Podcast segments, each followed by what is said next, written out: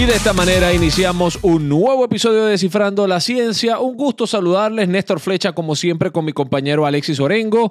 Y hoy, Alexis, un tema que nos impacta a todos, porque a la hora de la verdad, solamente tenemos un planeta y tenemos que protegerlo. Así es, Néstor, y es un tema que, como lo mencionas, ha sido eh, pues, eh, de mucho auge durante los últimos años, y es del cambio climático, un tema donde mucho se habla, poco se entiende en muchas ocasiones, y para eso estamos nosotros, para descifrar la ciencia, llevar la información, ¿verdad?, eh, científica para que ustedes tengan esa información, porque nuevamente, en ocasiones se dicen todas las verdades, medias verdades, a veces cosas que no siempre están alineadas a la ciencia, pero para eso estamos aquí. Y es interesante, Alexis, porque eh, muchas personas, y especialmente los que, los que han estado al pendiente de las noticias por, por unos años, sabemos que esto inicialmente se refería como calentamiento global, calentamiento global, calentamiento global. Y eventualmente se adopta ese término de cambio climático y muchas personas utilizan los términos de manera intercambiable, cuando en realidad son cosas no necesariamente, no es lo mismo. En el episodio de hoy ciertamente vamos a hablar de cambio climático, pero también vamos a estar hablando del calentamiento que está experimentando nuestro planeta. Y es que yo creo que esto es un caso de como el huevo y la gallina. Uno causa el otro. ¿Quién vino primero? Vino primero el calentamiento global, vino primero el cambio climático y sabemos eh, que una de las cosas que es innegable, ¿no? Es que nuestro planeta se está calentando y a una tasa que pudiera ser alarmante, preocupante en la manera en la que esto está ocurriendo. Néstor, y, muchas personas eh, cuando empiezan a buscar más información del cambio climático, lo primero que dicen, sí, pero es que el planeta siempre ha pasado por cambios, eh, el planeta se ha calentado anteriormente y aquí estamos. Y sí, en efecto, el planeta pasa por unos procesos naturales de calentamiento. Lo que está pasando en este caso en particular, en esta época en que estamos viviendo, es que es por efectos antropogénicos, es decir, por eh, causas del hombre que hemos estado eh, haciendo pues mal uso de nuestros recursos, por llamarlo de alguna forma, ¿verdad? Eh, y eso ha provocado de que ese calor que en, teoría debería ser liberado hacia nuevamente eh, de, la superficie de la Tierra para que haya un proceso natural, pues no se está dando de la forma más eficiente. Y eso es lo que entonces provoca que la temperatura global en promedio al año sea cada vez más elevada. Y por eso, ¿verdad? Es que se dice que estamos viendo ese incremento en las temperaturas más rápido que en otras épocas de nuestra historia como planeta.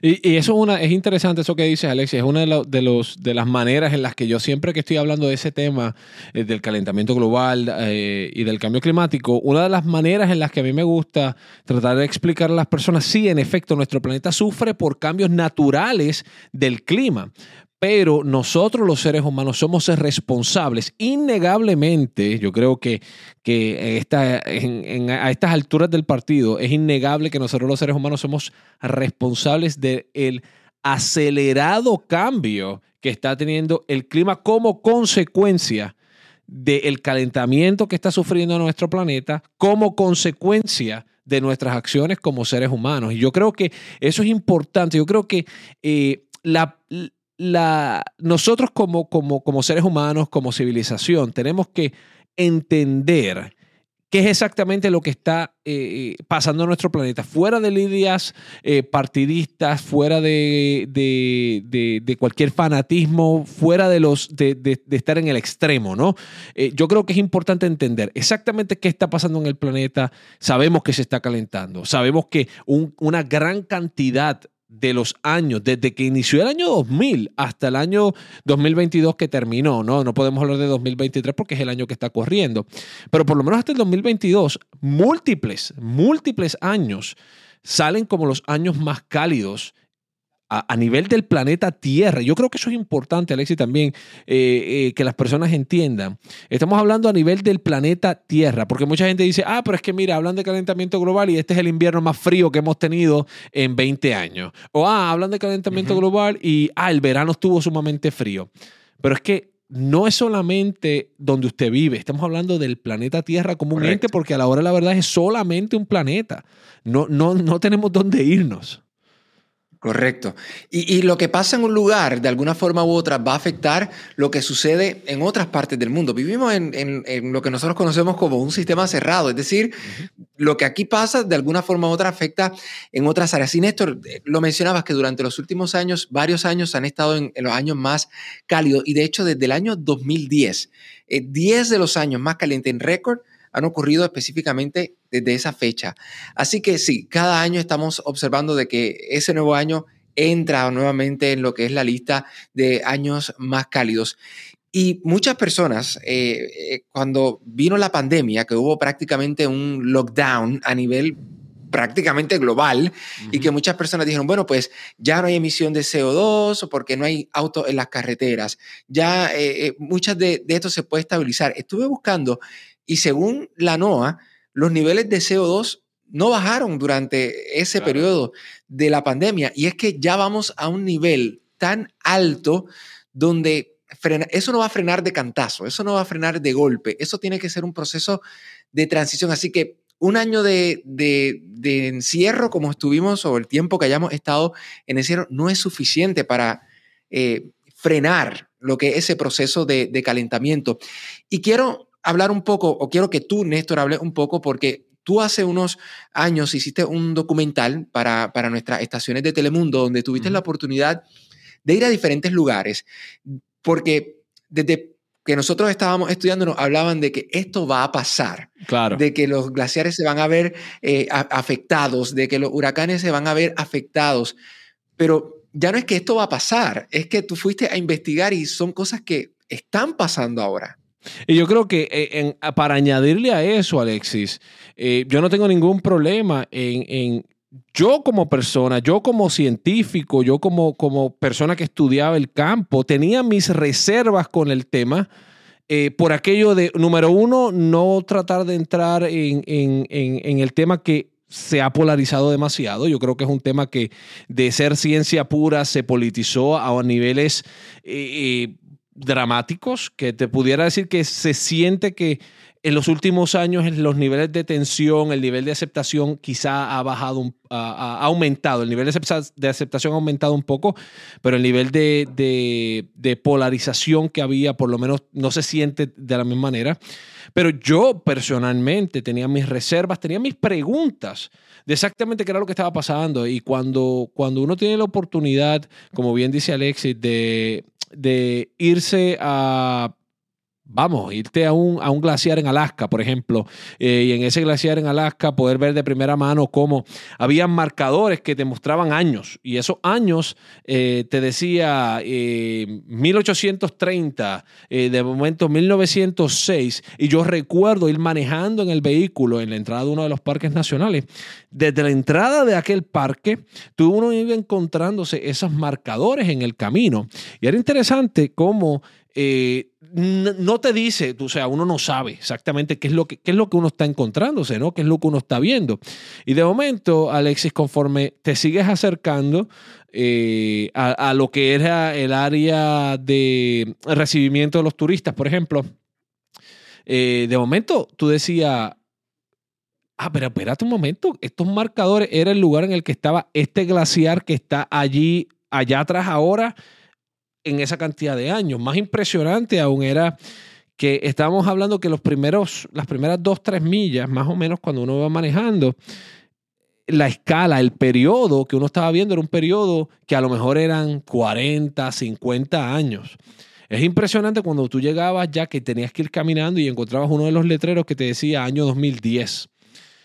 Y tú veías en el lugar en el que el glaciar había estado hace menos de 10 años, porque ese documental lo grabamos en el 2019 y la ubicación que tenía ese, ese glaciar en aquel momento y cómo se iban desprendiendo esos pedazos de hielo, era ciertamente una de esas cosas que decía, mira, si tú no crees en esto, si tú tienes dudas de esto, aquí tienes prueba concreta de exactamente qué es lo que está pasando, pero lo que pasa es que no todos nos vemos afectados de la misma manera y no todas las, las ciudades y civilizaciones tienen el mismo nivel de impacto que tienen otras.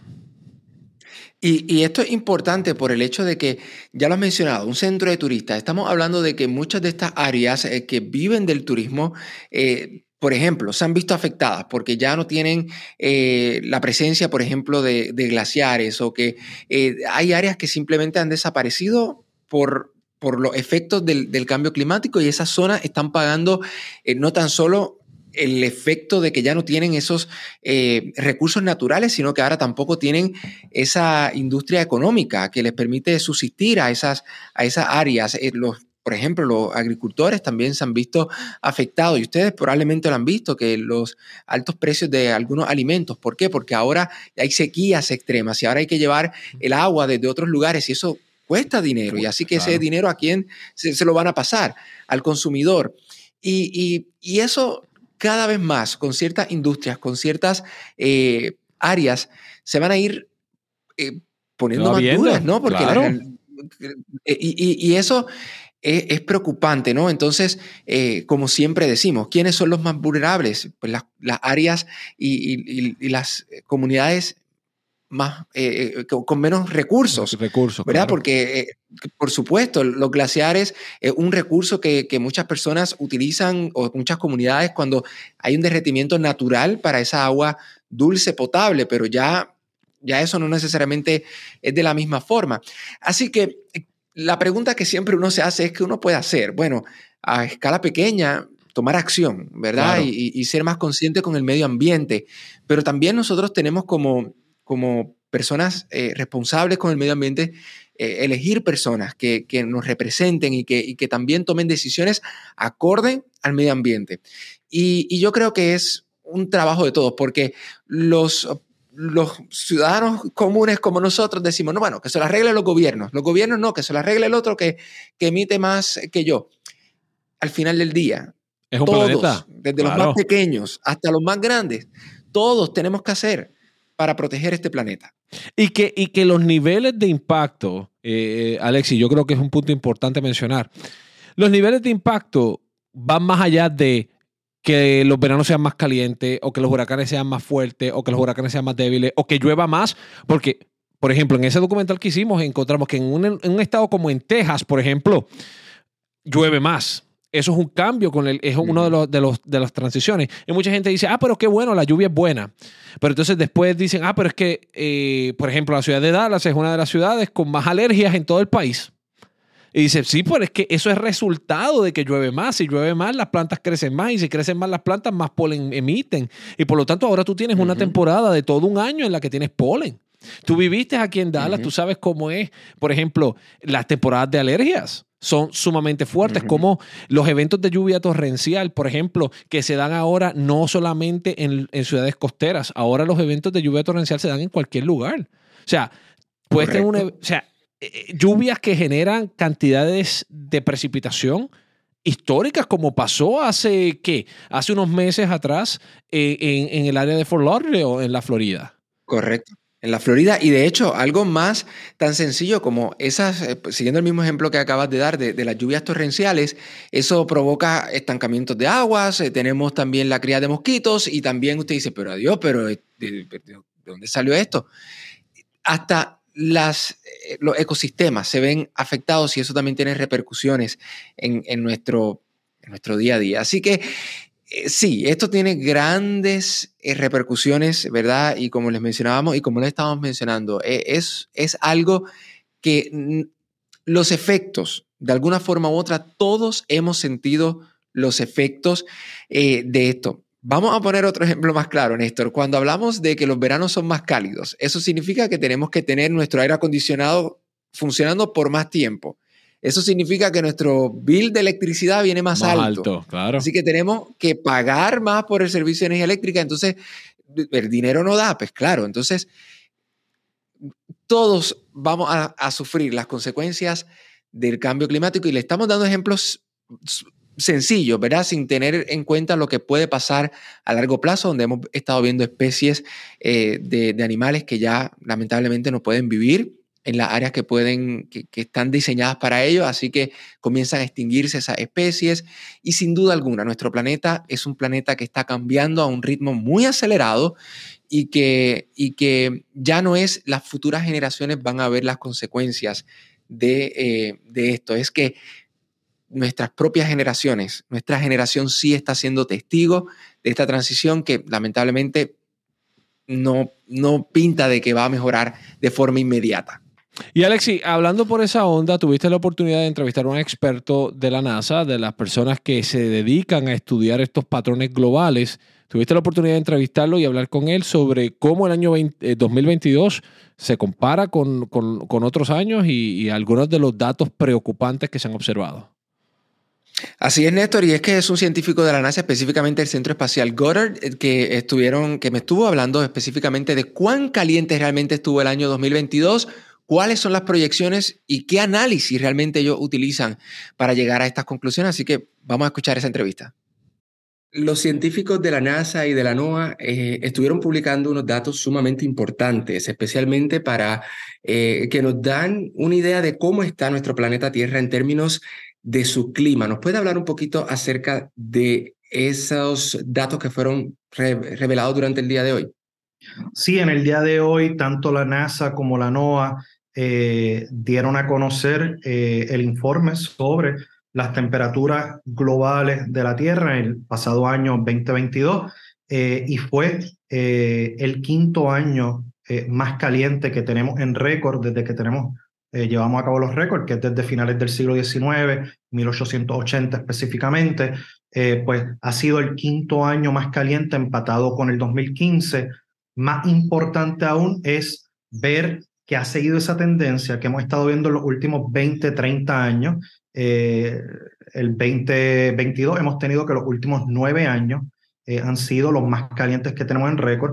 Así que vemos una tendencia que la hemos visto en los últimos 20, 30 años, eh, de calentamiento de la superficie de la Tierra, tanto de la Tierra como del océano. Eh, cabe resaltar eh, que fue el quinto año más caliente, aún teniendo a el fenómeno de la niña en el Océano Pacífico. El fenómeno de la niña, mucha gente, especialmente en América Latina, conoce al niño, que se caracteriza por temperaturas más altas de lo normal en, en, en, la superficie del Océano Pacífico. Pues la niña se caracteriza por temperaturas más frías de lo normal en las aguas del Océano Pacífico y eso hace que por lo general cuando tengamos un episodio de la niña tengamos temperaturas un poco más frías globales de lo que esperaremos para ese año.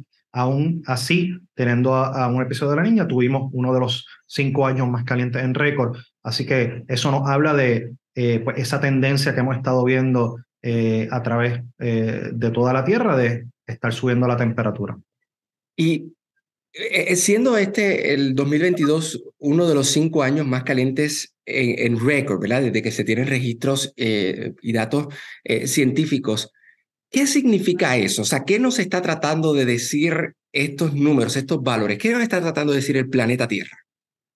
Bueno, lo que nos está tratando de decir, hay una correlación, ¿verdad?, entre los gases de invernadero en la atmósfera, como el CO2, el dióxido de carbono, eh, y temperaturas más calientes. ¿Qué quiere decir eso? A medida, a medida que tengamos eh, una mayor concentración de gases de invernadero en la atmósfera, vamos a esperar que la temperatura de la superficie de la Tierra, tanto de la Tierra como del océano, vaya en aumento. Eh, los conocemos como gases de efecto de invernadero porque eso es lo que hacen en nuestra atmósfera. Ellos se quedan en la atmósfera y hacen un efecto de invernadero que es que no dejan que el calor que viene del Sol a la superficie de la Tierra escapa hacia el espacio, básicamente lo atrapa en la superficie y va calentando poco a poco eh, la Tierra y el océano.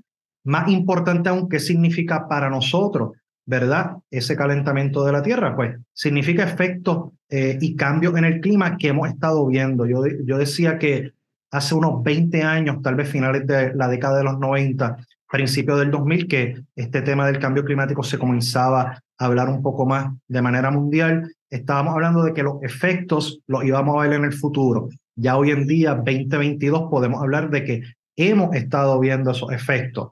Hemos estado viendo eventos de precipitación extrema, los vimos el año pasado en Pakistán, una tercera parte de, del país estuvo con inundaciones severas. Hemos estado viendo olas de calor y sequía prolongada y severa. Tenemos una sequía que lleva 22 años en el suroeste de los Estados Unidos. Eh, está causando estragos en el área de Arizona, Nevada, California.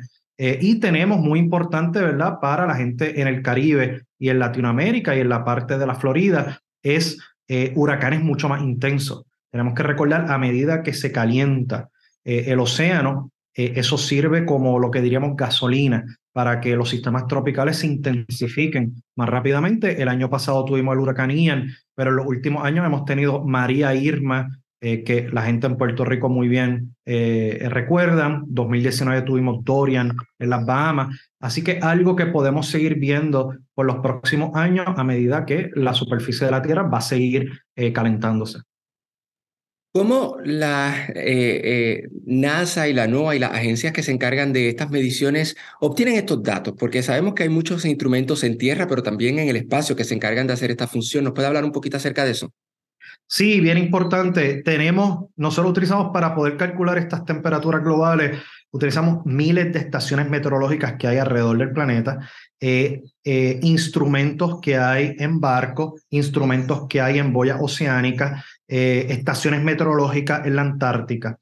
Y todo eso también eh, utilizamos eh, los satélites que están alrededor de la Tierra para poder validar, ¿verdad? esas lecturas y también para poder, ¿verdad? Tener lectura en áreas remotas donde no tenemos instrumentos en tierra o en el océano. Así que en los últimos años, tanto la NASA como la NOAA han estado lanzando nuevos satélites eh, que están en órbita alrededor del planeta Tierra, que nos están ayudando a tener unas medidas eh, mucho más precisas y exactas eh, sobre las condiciones atmosféricas. El año, el año pasado puedo recordar tal vez dos satélites de la NOAA, JPSS y GOES, que se lanzaron que nos van a dar lecturas mucho más precisas sobre la temperatura, la humedad en la atmósfera y las temperaturas oceánicas. y también tuvimos otra, otra misión eh, que es eh, Tropics, eh, que nos va a ayudar a, tener medidas mucho más certeras y a tiempo real de los sistemas tropicales. Y así hemos tenido otros, otros satélites, quería mencionar uno que se llama EMIT, que fue lanzado en el verano del año pasado y está en la Estación Espacial Internacional. y ese nos ha ayudado a estar identificando emisiones de metano que es un gas muy potente eh, de invernadero, mucho más potente que el dióxido de carbono, y hemos podido identificar algunos 50 sitios que le llamamos superemisores, eh, que son infraestructuras o instalaciones que están eh, emitiendo unas lecturas de metano muy, muy importantes. Así que en, en el futuro, ¿qué, qué ¿Qué pudiéramos esperar? ¿Que esta tendencia va a continuar? ¿Los instrumentos van a, a seguir dándonos mejores ideas en términos de, de, lo que, del estado de nuestro planeta Tierra? Sí, tenemos varias misiones en los próximos años, eh, varias misiones de satélite nuevas, ¿verdad? Para los satélites que tenemos en órbita, pues eventualmente eh, pues ya, mueren y vamos a lanzar otros satélites que nos van a dar eh, unas lecturas mucho más precisas. lo que entendemos ahora mismo es que sí, esta tendencia que estamos hablando la vamos a seguir viendo. Yo diría, importante para el Caribe, Latinoamérica, el área del sur de Estados Unidos, la Florida. Vamos a seguir viendo olas de calor y temperaturas mucho más extremas. Algunas áreas que sufren de incendios forestales van a estar viendo incendios forestales fuera de la época eh, que por lo general se tienen. Vamos a estar viendo huracanes mucho más intensos. Ahora mismo el consenso es que en el Atlántico tal vez la cantidad de sistemas tropicales baje, pero la intensidad de los mismos pues, va a ser mucho más intensa, algo como lo que vimos en 2017 con Irma María, 2019 con, eh, con Dorian y el año pasado con Ian. Y algo que no hablamos hoy en día tanto es, pero hacia el futuro creo que va a ser el problema mayor, especialmente para el estado de la Florida y muchas regiones de la costa eh, en el Caribe, es el incremento en el nivel del mar. Recordemos eh, que estas temperaturas altas eh, están afectando eh, las capas polares tanto en la Antártica como en Groenlandia. y a medida que esas capas polares se derriten, pues el, el mar está subiendo de nivel y lo que esperamos es que ese derretimiento se acelere en los próximos años y décadas, así que esperamos que se acelere ese incremento en el nivel del mar. Estamos hablando de que escenarios conservadores finales de este siglo, 2100, una subida del nivel del mar de 1 a 2 metros por encima de lo que teníamos a principios del 2000 y en casos más extremos de hasta 3 metros. Así que estamos hablando de que muchas partes de la Florida, especialmente el sur de Florida, la región de Miami, eh, pues va a tener pues muchos estragos, peor aún, áreas y países que son mucho más vulnerables porque pues económicamente no tienen tanto los recursos, Puerto Rico, República Dominicana, Haití, Cuba, pues sí realmente van a ser muy afectados eh, por esto. Wow, Alexis, impresionante alguno de los, de, los, de los descubrimientos o de los datos impresionantes, ¿no? De cómo este año 2022 compara con otros años y cómo lamentablemente nuestro planeta sigue calentándose. Así es, y yo creo que la clave de todo esto es educarse, así que ya lo saben, buscar más información con, las, con los científicos, con las agencias que se dedican a estudiar todo esto, y bueno, tomar acción, que yo creo que es lo más importante, ¿verdad? Luego de, tomar esas decisiones, por supuesto, bien informados. Así que hoy desciframos la ciencia detrás del el calentamiento global que está experimentando nuestro planeta, y en una próxima ocasión vamos a hablar de otro tema. Hasta la próxima. Hasta la próxima.